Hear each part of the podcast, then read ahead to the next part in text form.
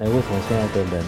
越看社交媒体，好像每个人都越忧虑、越生气？因为其实他演算法就是会把这相关的言论往前提，算法的不中立性会影响到人的不管是心智或者是人权相关的议题，我们都要特别的去重视去保护。你注意到，其实有影响力的最主流的新闻媒体，其实就是那几个。嗯，但那几个你仔细往下去看，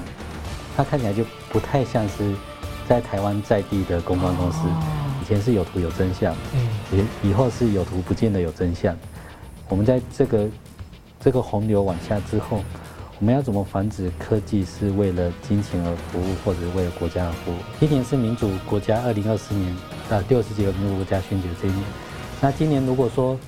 大家在这个呃资讯作战的这个部分，没有这种认知作战的这个防御，或者是认知作战的素养，那很有可能就是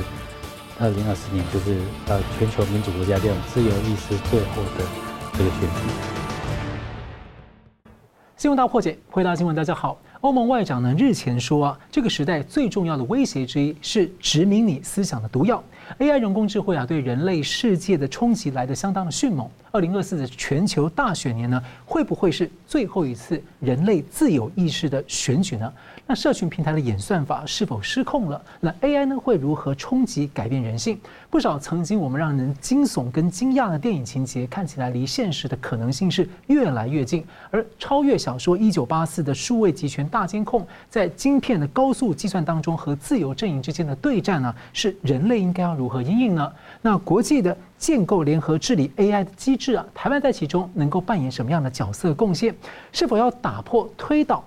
中共的网络防火墙长城呢？这个会是一个改变晶片网络地缘跟重组经贸供应链、减低人类威胁的一个超级招数吗？我们介绍今天的破解新闻来宾是台湾人工智慧实验室创办人杜奕瑾先生。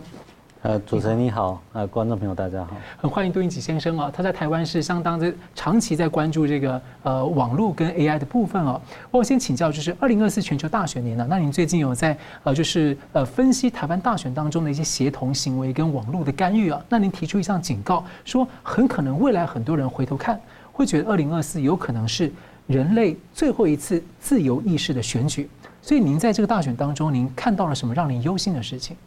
呃，其实这个这句话并不是我说的，就是我们在把这个分析报告呈现之后，其实有非常多国际的这个学者跟专家来，呃，拿了台湾人工智慧的报告，那其实他就给我们告诉我们说，他们其实很关心今年的全球民主国家的大选，因为今年是大概全世界有六十几个民主国家选举，那尤其是在最近这几年，你如果是看这个全世界的这个民主指数。这几年其实全世界民主指数是在不断的下降，那不断在下降这个部分，其实大家很自然而然发觉就有很大的关联性，跟现在的社群媒体，嗯，还有以现在的这种数位监控以及数位的这种所谓认知作战的这种工具的演进，其实在控制人民的行为、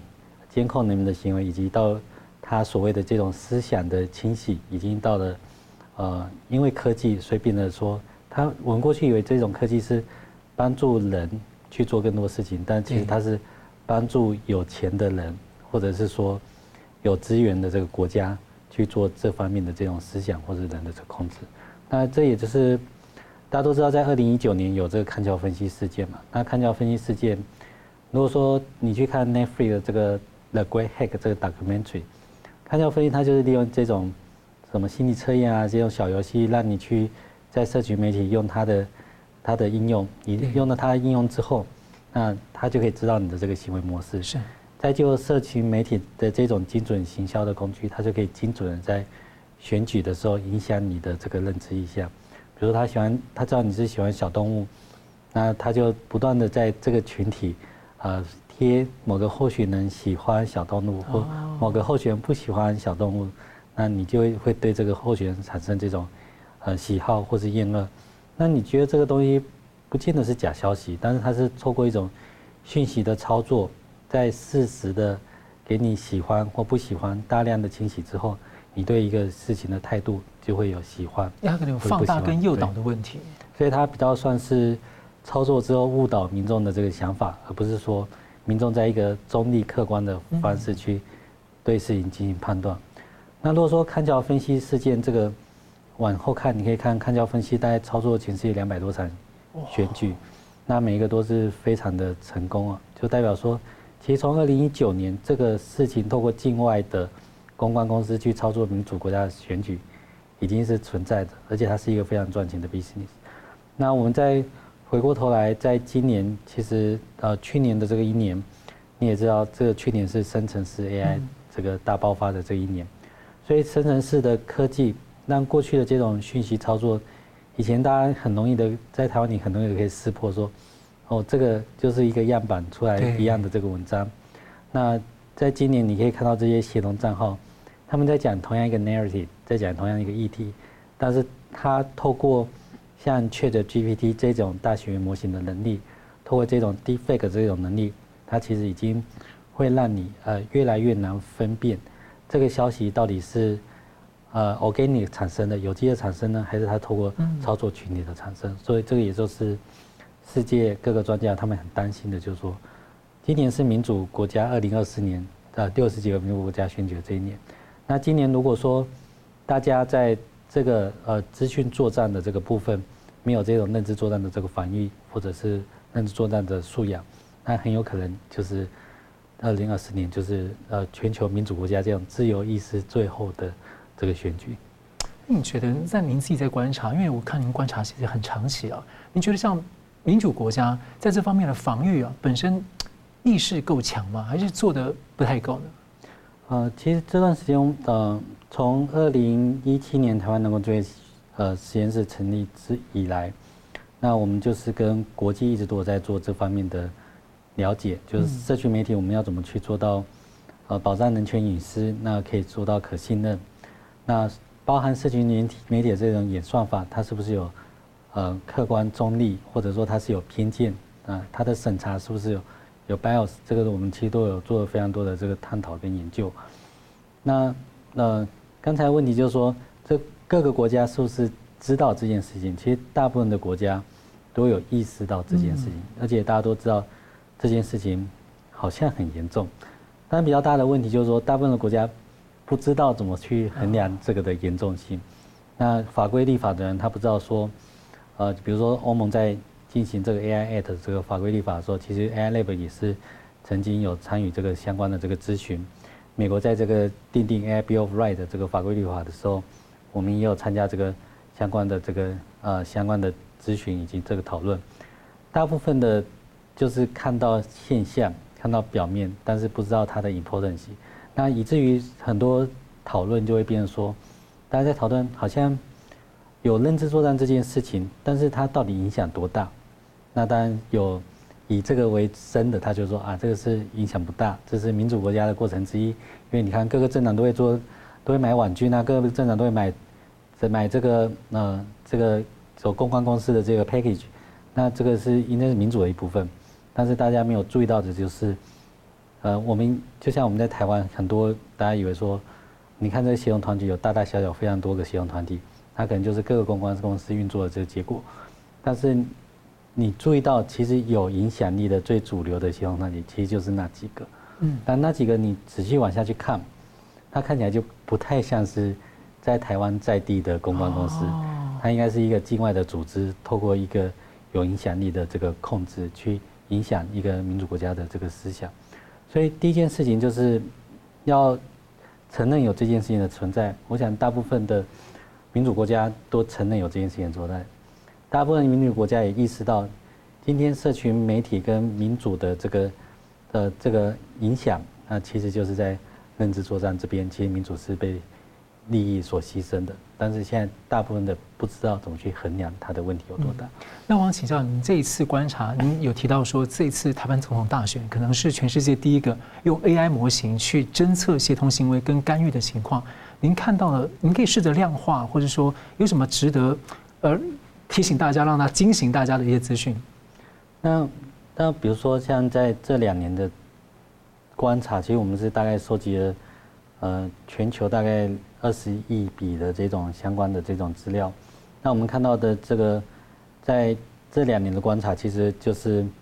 呃上万个这个战场，在这个这两年的选举的议题里面发生。所谓的上万的战场，就是说你可以看得到，啊，这是有协同团体，也就是说我们刚刚讲的这种公关公司，不管是境内或是境外，它并不是真实的使用者。那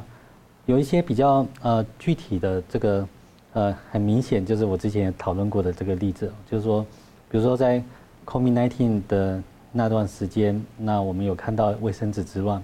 那卫生纸乱它就是先从台湾出发，对，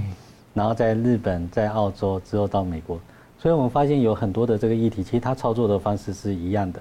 但是它是透过这种，因为境外的平台是很方便的，所以它是在台湾做实验，那之后再到其他国家去。台湾变实验场。那台湾因为在亚洲是言论最自由的地方，所以基本上放这些消息，并没有人。会受到惩罚。对，那所以，呃，很自然的，像这种台湾的社交媒体就会变成这些误导跟影响消息的第一个战场。那第一个战场之后，那这边如果说成功的，我就会看到这个讯息就是会在其他的国家也发生。那我们把这个这个跟在 COVID-19 跟国际的这个团队合作之后，那就开始有国国际团队不断在说，哎，台湾就其实就是。呃，misinformation 的 front line 就是全世界的这个最前线。那我们在看到，比如说像佩洛西来台湾的那段时间，其实有台湾跟友邦的这个互动有关的这个消息，你就可以看到操作力刻出来。那比如说像佩洛西来台湾的那段时间，这网络上，呃，台湾的社交媒体在网络上面四则言论就有一则，其实就是从这个协同团体这个散播的。那我们在台湾的这个。呃，总统候选人以及总统的，呃，总统的这个这个，比如社交媒体的这个脸书，比如说像脸书的平台下面，你去看到相关的这个使用者这个评论，有很大一部分也是属于协同群体操作出来的。那比如说像，呃，尤其像蔡英文的这个脸书下面，大概每三折就有一折，呃，那个并不是有机的时候呢去发文的。那如果说我们再去去往下去深究。有人说啊，这个其实每每个很多人讲说民民主政党里面有很多公关公司，有很多这种口碑行销公司，那大家都有买这个行销预算，那当然会有这些操作的账号。那但是你如果如果仔细去看，这这里面的两个协同群体，这这两个协同群体其实就占操纵的总声量百分之接近百分之五十。哇，非常高。啊也就是说。你可以看到有大大小小的协同群体，非常的多，没有错。那真的有很多人公关公司啊，我这拜托你去上面帮我点赞，帮我洗白。我相信这在民主国家一定会有这些事情发生。但是就好像每个人进了赌场会觉得说我要赢庄家一样，每个人都觉得，呃，我在这个社交媒体我都可以呃找的公关公司来操作，但是实际上有一个最大的买家。他其实操作最多的言论操作，所以其实我们现在在社交媒体就要有一个认知，就是，呃，我们到了这个社交媒体，从它的演算法本来就是 optimize for 它的 revenue，你要知道它就本来就不是中立的，嗯，那再来就是从他的这个你看到上面的这些使用者这些言论，使用者的这些言论只要是比较偏激的，其实 algorithm 它会是把它 promote 更高，因为它有更有 engagement。更有这个吸引眼球的效果。那另外来讲，就说你看到有很多的这种，呃，炒作的这个消息，那当你感到生气的时候，你要想一下，然后去看一下，离开这个社交媒体，再多方的去查实，呃，比较相关、中立、客观的这个 report 的这个媒体报道，你就会发现，哎，其实有些他会有，他其实是把原本的新闻做一些些微的改变，之后再下一个很强烈的标语。他其实就是要误导你去有这种仇恨或者是生气的这种感觉。那这个我觉得就是在在这一次的选举，我们可以看得到，呃，就比如说像像这个 像这个裴洛西来台湾，每四则就有一则。那之后我们也有看到，比如说像俄罗斯入侵乌克兰的时候，呃，入侵乌克兰之前，其实大概在呃在网络上。我们看到那一个月，就是每十个讲到乌克兰的账号，有一则其实有一个账号，其实它就是呃俄罗斯相关的这个协同群体。那他还做些什么事情呢？他就是在，我发现到有一个 term 很重要，就是他会不断的强调乌克兰在做种族屠杀，这占他最主要的 narratives。其实他是在合理化这个俄罗斯入入侵乌克兰。那第二个最大的就是呃，他会讲说，比如说你如果支持乌克兰就是伪君子，就是乌克兰在情绪勒索，他就是在丑化乌克兰的这个政府，那希望在网络上不要有人去支持乌克兰。那在第三个、第三大的，其实它就是丑化这种盟友，就比如说他会讲说北约啊、美国，他们才是真正把战争带来的，嗯，而不是俄罗斯，因为他们是被盖。你会看到很多这个协同群体，那这个完全都不是看内容出来，而是我们先以这个大语言模型了解所有的使用者行为之后，把这个协同账号找出来之后，那我们再去把它的 narrative 去做分析。那这个我们就可以看到这些主要的这个论述。所以你刚刚提到那两个特别大的协同群体占了百分之五十左右，但是对这两个群体你的观察，他们不像是台湾境内的，比较像是境外的。对，这两个协同群体，它就占操作里面的接近百分之五十。那我们是有把这个结果报告是不是有分享在我们的 info demi 打 cc 的这个网页上，是给国际的盟友，因为我们台湾是第一。第一个在二零二四年总统选举的国家嘛，那所以大家对我们这边的观察也非常有兴趣。那那这两个为什么我讲说它不太像台湾的？就是说这两个形容群体它蛮有趣的，就是你看它的这个呃攻击的历程，其实他们各个政党都有攻击。嗯，比如说它并不是它并不像是为了某一个政党，就像我我比如说政党买了这个。经买了这个网络服务之后，他来当我的这个网军服务，他看起来比较像是，呃，他他呃他其实是一开始当然是很强力的攻击，呃，比如说像台湾的总统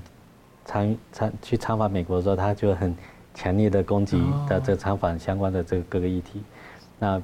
那再来就是比如说在四月到五月这种，美国呃提到说要支援台湾。在，在这个呃国防授权法案的时候，你就可以看到他不断在洗呃美国要呃逼迫台湾买武器呀、啊，然后要要强迫台湾借款啊，但其实他就是在在曲解这个国防授权法案。那在在接下来你就可以看到，就比如说像前之前不是也有这个呃比如说南海工作会议呃相关的这个呃这个假消息，那他会把这个消息，他虽然说已经下架了。但是它还会在网络上继续的把它传播跟扩张，然后再往后你就可以看到，哎，它就是各个政党它都会去操作这个 housing，就是居住正义的这个议题，那就讨论到这个各个总统候选人违建的问题。那之完之后，那其实有一个非常成功的操作，其实就是鸡蛋事件。对。那鸡蛋事件其实就是从民生议题去。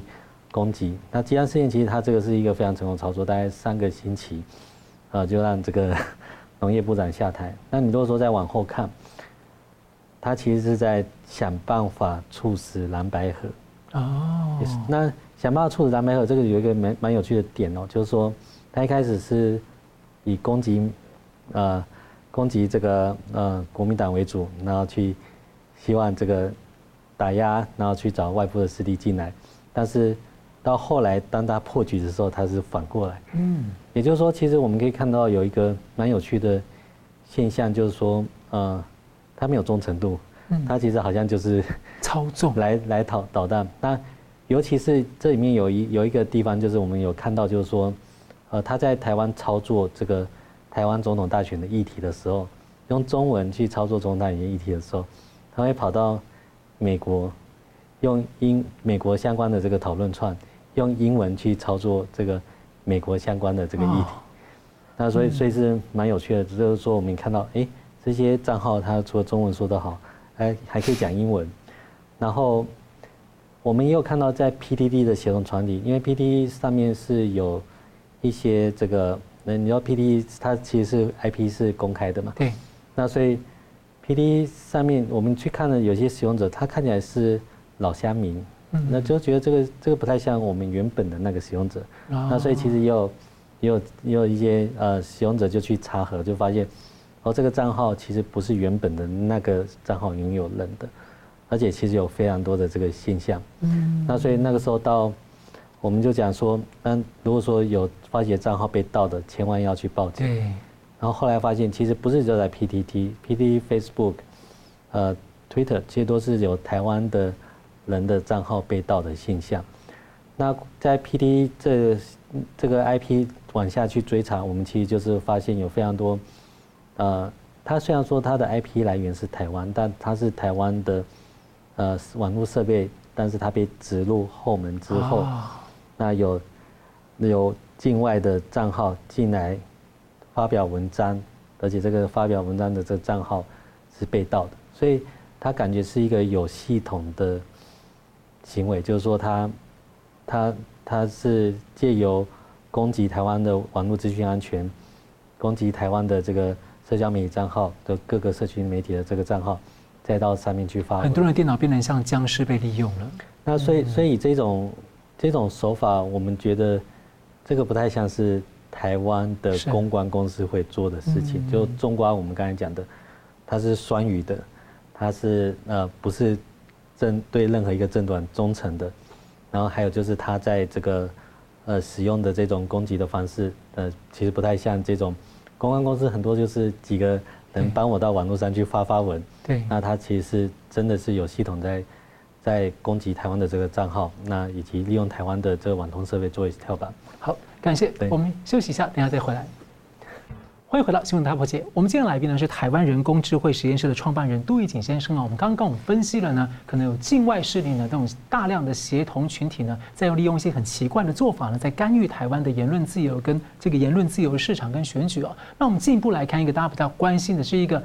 TikTok 抖音，中共可以直接可能可以介入或从它的后门呢取得它的资讯的。TikTok 抖音这样的短影音平台呢，被认为是中共可以操控的，在健康、资安、国安、认知战跟神经学呢等等的领域啊，被它形成了危险的，引起很多人的忧虑啊。不少国家呢，已经在呃，它只能做到某范围的禁止，要全面禁令的时候，就受到自己法律上跟言论自由的一个挑战啊。但是呢，严重不对等、不公平的是呢，中共不开放自由国家的网络服务，但是中共呢，也拒绝履行它加入 WTO 的条件承诺。不履行举办北京奥运所批准的要落实两人权公约的承诺，那从而呢就变得很不对的。TikTok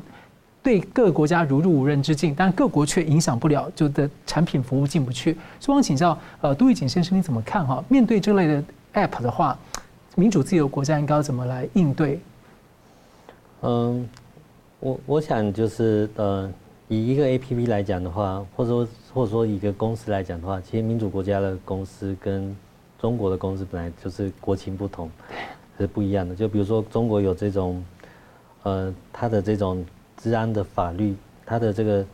资料安全其实是是还有这个中国的这种情报法，其实它是允许国家是随时需要，啊，情报的需求，它是可以去 access 到这些 data。那这跟一般的民主国家就是不太一样。那另外另外一方面就是说，在这个呃。当大家都知道这个演算法会影响到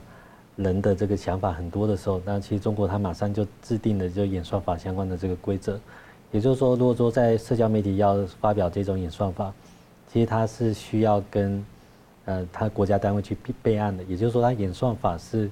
可以由国家单位来作为。哇，等于连演算法党都要管啊。那如果说是西方的这个国家的话，其实因为。呃，西方其实过去是比较崇尚这个言论自由，所以，所以你可以看得到，就是说，像以前我们在讨论的这种呃呃这种呃网络中立相关的这种呃这种法规，就是比如说像 ISP 业者不能挡某一个网站，或者不能，比如说中华电信不能说我就只能让使用者浏览我的网页特别快，那其他不是中华电信网站就就就不能。不能浏览，就是说像这一类的法律在台湾是不可能，在西方国家也是不可能，所以它其实，在某种程度上，它是保障了，呃，这你的数位平台不像，呃，中国可以有 Great Firewall 去阻挡某些服务啊的去使用。那但是现在有一个状况就是，也就是说，那如果说当这个数数这个通讯网络是要保障中立，但是如果说今天这些数位平台的 APP 变成寡头的时候，那是不是这 APP 它的权力就会过大？嗯，所以现在就是就是如果说平台我们网络服网通服务我们保障中立，但是 APP 你要怎么去管理或者是管控它的中立性的这个问题？这其实在呃西方呃最近不管是在美国的这种数位服务法，那欧盟的这个数位服务法以及数位市场法，以及到美国的这种数位人权相关的法规，有很多都是在讲这个平台中立性的这个问题。嗯，那那你认为说，我注意到说，你认为呃，我们在面对 TikTok 的时候，有一个做法可能是从科技伦理跟数位人权，能不能谈一谈数位人权的概念是什么？所谓的科技伦理跟数位伦理，这其实也就是为什么台湾人工智慧实验室在二零一七年成立。呃最大的宗旨哦，其实就所谓的科技伦理、数位人权，就是你可以看到现像现在的，比如说以这个美国来讲的话，主要的这个科技都是大科技公司去掌握。那如果说它是以这个 profit driven 的话，它就是 optimize for revenue，就最赚钱的事情他会去做。对，即使这个东西是对人权是有侵害的，或者是说它的演算法是有偏见的。呃，过去的状况是默许的。嗯，那当然我们在讲科技伦理跟数位人权，那我们就是要，比如说，我们就要保障这个演算法它是中立的。就比如说像，呃，像，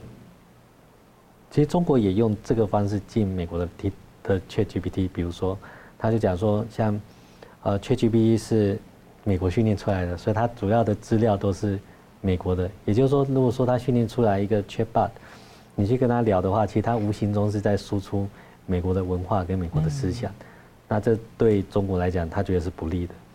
那所以他在第一时间就禁止了。那所以科技伦理跟数位人权有一个很重要，就是第一个你要做到 right respecting，就是你要保障你的资料不会在这个使用的时候，呃，被平台收集跟不正当的 secondary use。那这个叫 right respecting。那第二个就是我们要做到可信任跟负责任。那所谓的负责任，就是我们刚刚讲的，你今天这个演算法为什么会做这这个决定，你是要可解释的。那你今天为什么做出这样的演算法？它的资料是从哪里收集来的？它是由谁去作为标注的？那这是要可追踪的，就像有一个生产履历。就像你如果说去训练一个内容审查的这个演算法。推荐的演算法，你如果是在用全中文的方式去做训练，你肯定会倾向简体中文，因为简体中文的文文本是大量的比繁体中文多，非常的多。那这个就是科技伦理，你就是我们要做到可解释、可追踪、可验证，就他到台湾市场之前要先验证，最后就是出了事情你要能够去做审计。那这四个原则。是我们 AI Lab 在台湾去推行。那其实，在最近，其实从欧盟的 AI Act 到美国最近的 ACCSP 的数位人权相关的这个立法，啊，我们也都是有在参与这方面的讨论。等于说，我用这样的这个一些规则去对社群平台的业者，对他苛责要做到。你如果做不到的话，可能就有相对应的处理。呃，应该是说，呃，像欧盟的这种方式的话，它就是把呃人工智慧的演算法，它是分级。就有些东西是禁止的，比如说像刚才讲的这种心智控制，利用认知作战去做心智控制是禁止的。你去做这种 social scoring，就是，呃，把人分分数，去打，因为分数你不能做这个，不能做那个，这是违反人权，这个也是禁止的。那你如果说这个人工智慧它是有跟比如说像在医疗啊或者财经相关的这个建议，这是非常对人会有非常高风险的。那它就是高度监管，其实就是一样，就透过这种像 FDA 铺药一样。嗯，以前人工智慧跟科技产品，大家不会觉得说会需要，不需要这么严格的去去审审视哦。那以后我们在应用这个人工智慧跟科技产品，当这个对象是 General Public，就是说你这个国家的民主国家的民众的时候，你就要开始有这种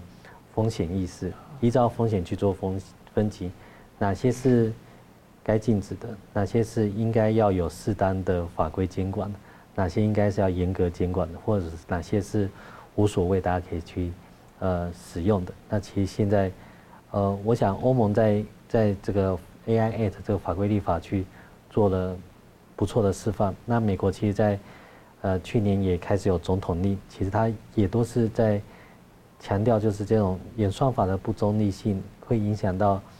人的不管是心智或者是人权相关的议题，我们都要特别的去重视、去保护。嗯，那我想请教一下，因为我知道这个 AI 实验室推出了一款这个 App 叫做迷音啊。那迷音的部分很特别的是，当我看一个发文的时候，它会附上呃 AI 搜集的相关的这个网络上的不同的不同光谱的这个资讯来提供参考。这是什么样理念让您想要有这一款的 App？你想要做到什么？嗯，就我们刚刚讲的，生成式科技非常的发达，所以其实现在所有的这个，不管是呃言论，或者是图像，或者是影片，透过生成式科技都可以大量的制造。那通过我们在，比如说在这几年，从二零一七年开始，我们做的这种社群媒体的这个观察，其实有越来越多就是呃社群媒体操作民众意识的这种状况。那它是借由怎么样做操作？第一个就是我们刚刚讲的。同温层效应，嗯，就它会让你啊有同样意见的人会圈在一起，所以你会觉得这个世界就是这样子是对的。过去大家以为说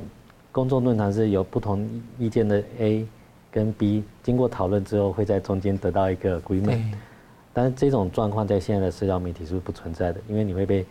这个这这叫 echo chamber，在英文叫 echo chamber，会被你会被包起来。那你会当你一直都没有接受对方的意见，你就会。觉得对方的意见特别的 ridiculous，不可理喻。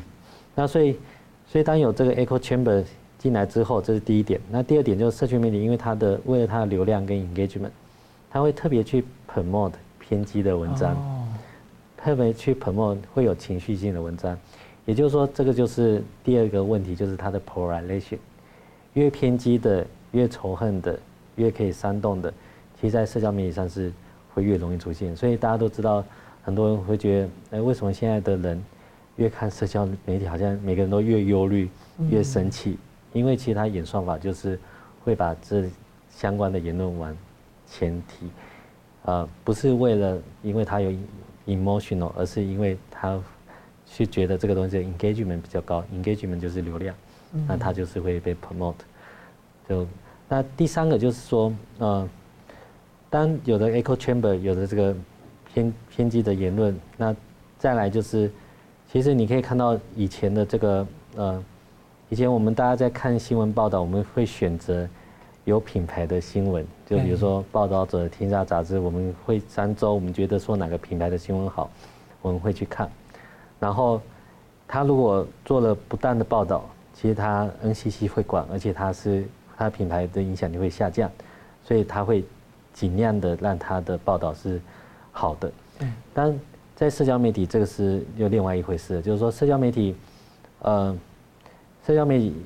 现在大家在讲所谓的声量大于真相，嗯，其实这也是因为社交媒体的习性造成的，就是说现在只要是有流量的社交媒体，它的广告的 reward 的方式是用流量，所以你是越吸睛的越有流量的，不管你是偏激的。是仇恨的，甚至你是虚假的，都没有关系。哇！所以这个就是 rewarding 的 system 变的，变得大家只重视流量，不重视真实。那这个是第三个最大的问题哦。那第四个，第四个问题就是，呃，即使它是虚假的、造假的，那因为在过去在呃社交媒体，我们大家为了言论自由，所以我们在讲说，比如说平这个。ISP 业者不能限制任何的一个 APP，那个叫做网络中立性。然后在 APD 当 APP 垄断之后，它在上面如果散播的言论，如果是虚假的，又有另外一个叫 Section 五二零。Section 五二零它其实就是它这个 clue 的意思就是说，社交媒体不必为它上面平台的言论做负责。其实过去做这个，从下面的网络中立性到上面的不必为言论做负责，原本是希望这种网络多元的发展，这是一个言论自由的社会。但是如果说今天这个网络是被几个寡头的 APP 掌握的时候，它的演算法就是会有非常强大的 power。对，那它可以去增加它的流量，借由流量去增进它的营收，那借由流量增进它的营收，而这些流量的来源如果是不负责任的，是因为造谣、虚假，或者是造成一个民主国家混乱，其实他是不用负任何责任。嗯，那这也就是呃，当大家一直在讲说，为什么今天民主国家有这么大的困境，就是我们过去长长期要保障的民主自由的制度。网络中立性跟像这种 Section 五二零社群平台不必为上面的内容做负责。其实，当这个社群平台变成一个寡头的时候，它会变成它可以赚任何的钱，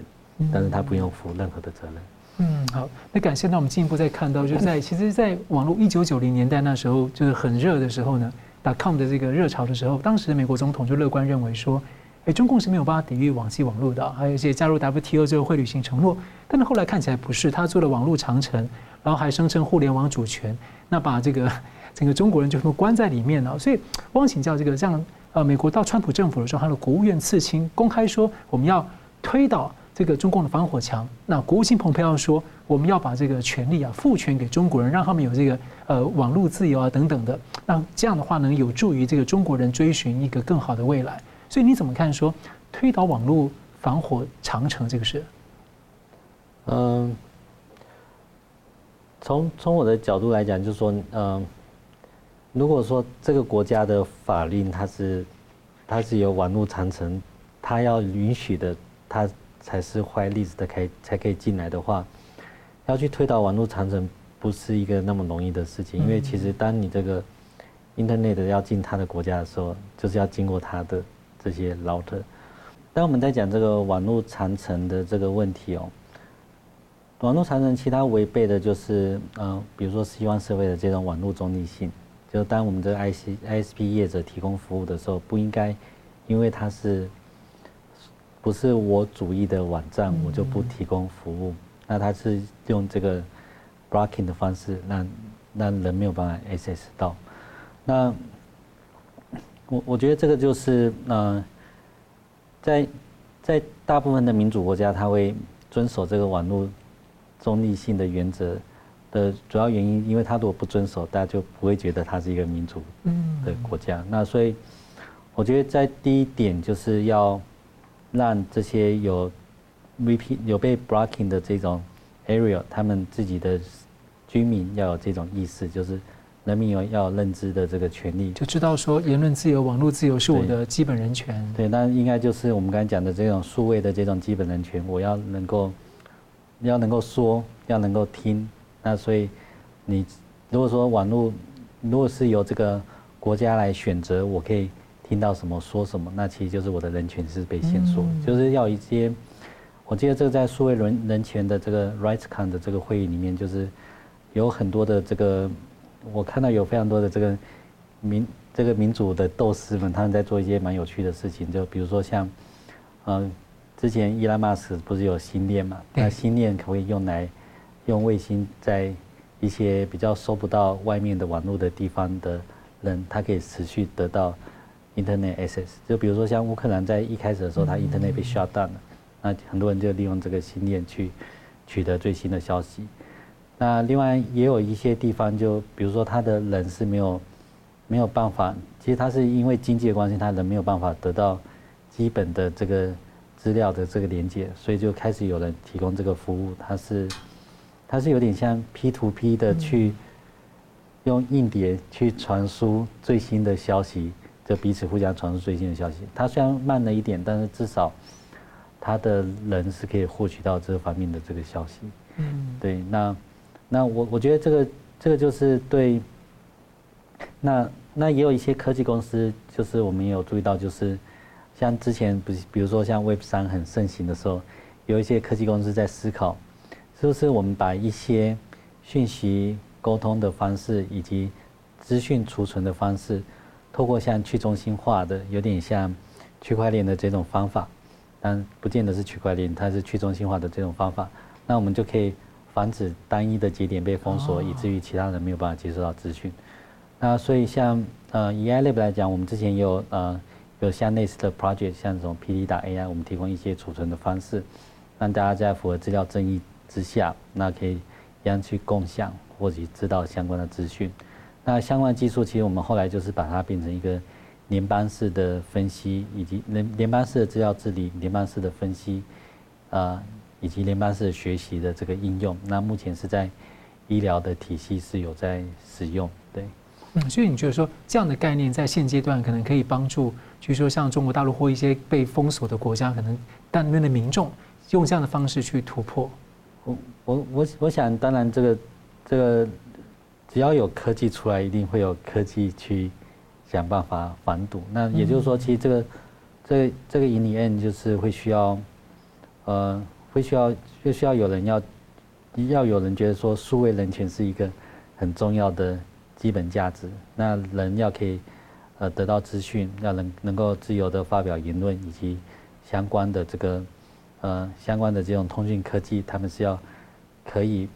不会因为数位落差，或者是因为封锁，以至于他没有办法得到消息。我觉得这个东西是会需要透过参议，让大家有普遍的知知道。那一有普遍的知道之后，才有可能啊，大家去思考怎么把这个东西解决。嗯，好的，感谢。我们休息一下，马上回来。欢迎回来，新闻大破解。AI 人工智慧啊，会如何改变职场跟行业，已经有很多讨论了。但是我想请教的是，AI 啊，可能对人性、人类的能力带来的改变或者冲击。例如在在两千年左右，当时 Google 出来的时候，其实过几年，很多人就开始讨论说，Google 的搜寻系统等等，对人的大脑或对人的行为跟阅读等等的习惯，会带来怎么样的改变啊？影响他的记忆啊，或者思考能力。那现在我们看到 AI 系统，它掌握的那么庞大的大数据，它可以从中摸索现代的人性，掌握很多人的隐私啊。那有机会，有风险，也有诱惑。所以，坦白说，在看到这样的发展，像 Chat 那个 GPT 五即将要出来，就感觉这种那种类似电影那种骇客任务的这种母体那种概念，好像越来越可能离现实好像有点在走得越来越近。担心说会不会影响到我们的价值观啊、道德文化等等的。有不少的电影有这样的这个情节，所以我想请教说，您怎么看？说人类要如何来正向的使用 AI 来避免啊？应该说要保守说人之所以为人的这个根本。嗯，其实，在二零呃二零一三年，就是呃我在 Microsoft 团队，我们开始在做 Microsoft Cortana 的时候，我们就已经慢慢意识到，其实我们把大量的数据透过大量的这个算力，那透过我们比较先进的这个 deep learning 这个人工智能演算法，其实 one by one，一个又一个，我们在语音辨识、语义理解，在图像辨识，呃，辨识理解到生成，其实我们都是可以滤去到 human parity。那这也是为什么那时候 我想要成立 AI Lab 的这个原因。那以这个大语言模型，刚刚有讲到 ChatGPT 为例的话，其实我们在二零一五年我们就 release 了 Microsoft Tay。那 Microsoft Tay 它就是透过这种大量的网络的这种资讯，我们去训练像这个聊天机器人。那我们在第一天就把它下架，其实有一个原因，就是因为它会有种族歧视，它会攻击。它其实就是学人，但那人有好有坏，它也会学坏，所以。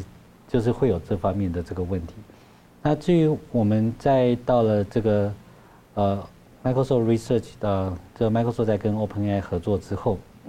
其实我们在看这个大型模型在这几年的进步是非常非常快啊。就是说，呃，比如说在我离开微软的时候，那时候的模型参数大概是九千多万，那一直到离开之后四年，它到了呃一百七十一。到了 ChatGPT 三履历的时候是一千七百五十一，它其实模型是越来越复杂。那以前像我们在讲的说，它会有这种仇恨攻击性的言论，其实它就是透过这个你 reinforce learning human feedback 的方法，训练这个人工智慧的这个语言模型，它回答的是有条有理啊，相对谦逊，然后有头有尾，但它回答的是。回答是是一种态，他训练被训练的是一种态度，嗯，就他回答的比较谦逊、温和、完整，但是他并没有学习到的是什么，就是他还是会虚假，就他不见得讲的东西是真的，他不知道的他还是会回答，那他不该建议的有违社会法规伦理的，他可能也会建议，那所以那时候我还记得在。在这个呃，二零二三年就是 ChatGPT release 的时候，美国之音就问我，就说，你看到这个 ChatGPT，因为他知道，像我之前也在 Microsoft 团队，他就我对 ChatGPT 看法，我就说他就是一本正经的胡说八道，他就可以回答的非常有条有理、引经据典，但是他的内容可能是会有幻想，可能会有不可信的部分。那这其也就这其实也是为什么在二零一七年我我我们要成立人工智慧实验室的原因哦，就是 OpenAI 其他成立的时候，它也是讲说它是要开放，要保障人类的基本价值。那你可以看到 OpenAI 前一阵子有的拉扯，其实也就是你在商业利益的考量多一点，还是你在基本人的价值的多一点。那 AI Lab 我们成立人工智慧实验室，我们也是，就是说当科技发展到一个程度，哎，你可以看到有一个大型模型，你经过你的。训练之后，其实我们可以很容易的透过它去想成误导的讯息，嗯，去想成虚假的这个消的新闻陈述。其实你把它生成出来的东西拿去给一般的人，大部分人都会被骗，因为他写的非常有道理，嗯，对，因为他都是哎基于几分的真实在生成加入自己的一些思想，通过现在的这种生成式科技。变得非常的容易，那这个东西不是只有在文字的这个部分哦，就是在图像的部分，在影片的部分。现在抖音还说要用文字直接生成 AI 的影像。对，就是说文字影像的这个生成，就我们现在我们从这个 language model，从这个 word embedding 到这个这个 image tensor，那我们把它结合在一起去看了所有的这个图片之后，那其实我们就是。训练一个 latent space，这 latent space 就是依照一个文字的陈述，我们可以反过来把图像生成出来。那图像生成出来，那现在现在其实就还可以把影片也都生成出来。那也就是说，我们通过大量的呃对网络上的不管是图片、影片的理解，我们去训练对这些影片的理解的文字的陈述，反过来我们也可以生成训练它的这个。生成能力，那所以从一方面一则以喜一则以忧，就是说未来什么东西，呃，大概很多事情都是可以人工智慧辅助帮你辨识理解之后生成你想要的东西。但一则以忧，就是因为这些东西都是即可乱真，而且都是非常的呃呃高的这个品质，所以。越来越人会没有办法辨识，以前是有图有真相，嗯，以以后是有图不见得有真相，人会从文字里面会更容易去迷失，更容易被操作。那这个就是为什么我们在讲科技伦理的议题，在讲我们在这个这个洪流往下之后，我们要怎么防止科技是为了金钱而服务，或者是为了国家而服务，而是我们在科技伦理赚钱是可以的，但是。你需要在符合一个科技的伦理法规，人还是这个科技的主体，那你再去应用这个科技，那这是呃全世界大家在呃思考跟立法，就是我们接下来该怎么做的地方。所以目前您看的这个趋势走向，您会有些担心吗？呃，其实应该不是说担心吧，就是说我们已经看到非常多的这个问题了。就比如说像你可以看得到社交媒体有了这种呃有。社交媒体因为它是 optimize for 演算法，它其实于是它就是会为了利益，它就可以去影响到人。过去是购买东西的欲望，那现在是对事件看法的态度，都可以去做影响。那有了这种社交媒体平台的演算法，再配上这个我们在讲的深圳市科技的这种文字生产的能力，其实你在社交媒体上大量的去。像我们在这次选举看到大量的去散播呃虚假不实或者是有偏见的内容，那其实就不是一个非常困难的事情。应该说现在是行动的时候了。然后现在已经是呃已经是已经是正在发生的事情。对，嗯，好，那要如何来行动防范？我们看到国际有时候做这个治理 AI 的一个国际机构啊。那中共提出来在达沃斯论坛说要国际合作，但是呢，美国说价值观不同，也拒绝了啊。那欧盟呢则说跟中共那边没有共同语言。那中共方面是要利用联合国的机构啊，但是我们知道联合国机构在 WHO 的表现已经让很多人失望了。所以我想请教您怎么看？说 AI 它可能的国际治理架构可能是会如何，或者有什么样的建议吗？那台湾可以扮演什么样的角色或贡献？就国际治理架构，嗯，现在大概分四个趋势啊。嗯，就比如说像比较相较来讲比较不民主的国家。它就是会以国家利益为主，因为像中国、俄罗斯，他们也会担心这些数位平台会不会影响到他们，所以你可以看到它在这些生成式科技，它立刻禁止的，就像以前的这种呃防火墙一样。那他会开始提到，那比如说像我们刚刚讲的这个演算法是要服务，不能违背这个国家利益，尤其生成式的内容不能违背国家利益，所以它有一种，它把这种国家安全。置入到国家的法规去影响到这个科技的发展，那这个是你可以看到中国方方式。那如果说是在欧盟的方式，欧盟方式其实是相对来讲是比较以人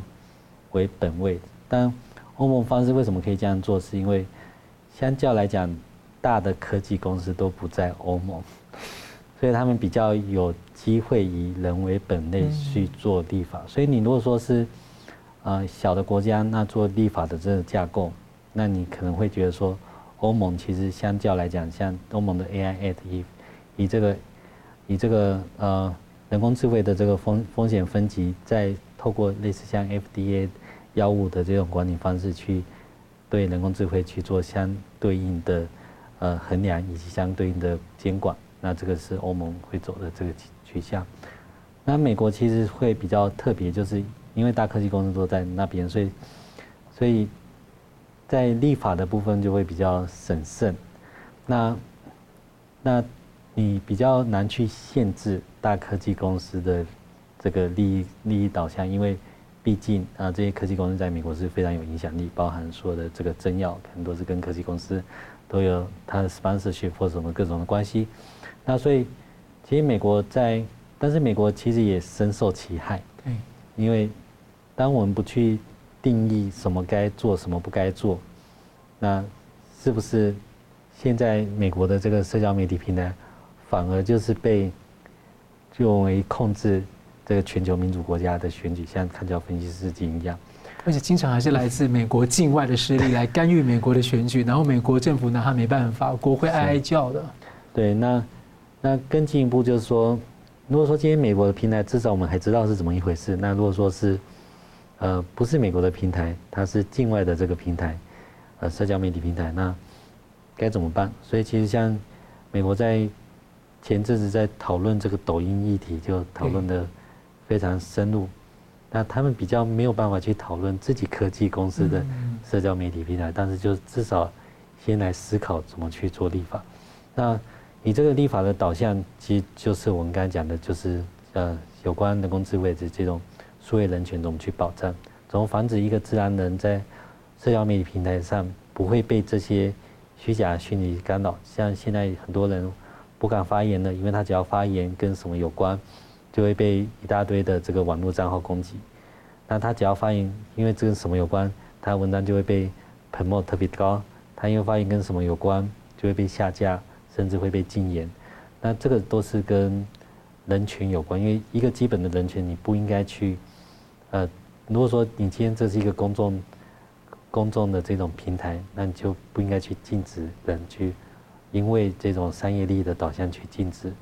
或者是放大一个人的发言。感谢。最后我想请教，就是说我们以前有一本书叫做《独裁者的进化》哈，现在科技已经应用到 AI 了，但 AI 这样高速进展，那我们又看到大家很担心所谓的从中共这种。数位集权化，而且还开始不只对老百姓，还对外输出到其他国家，甚至刚刚透过可能会透过他们操控抖音、施压抖音或是一些平台的方式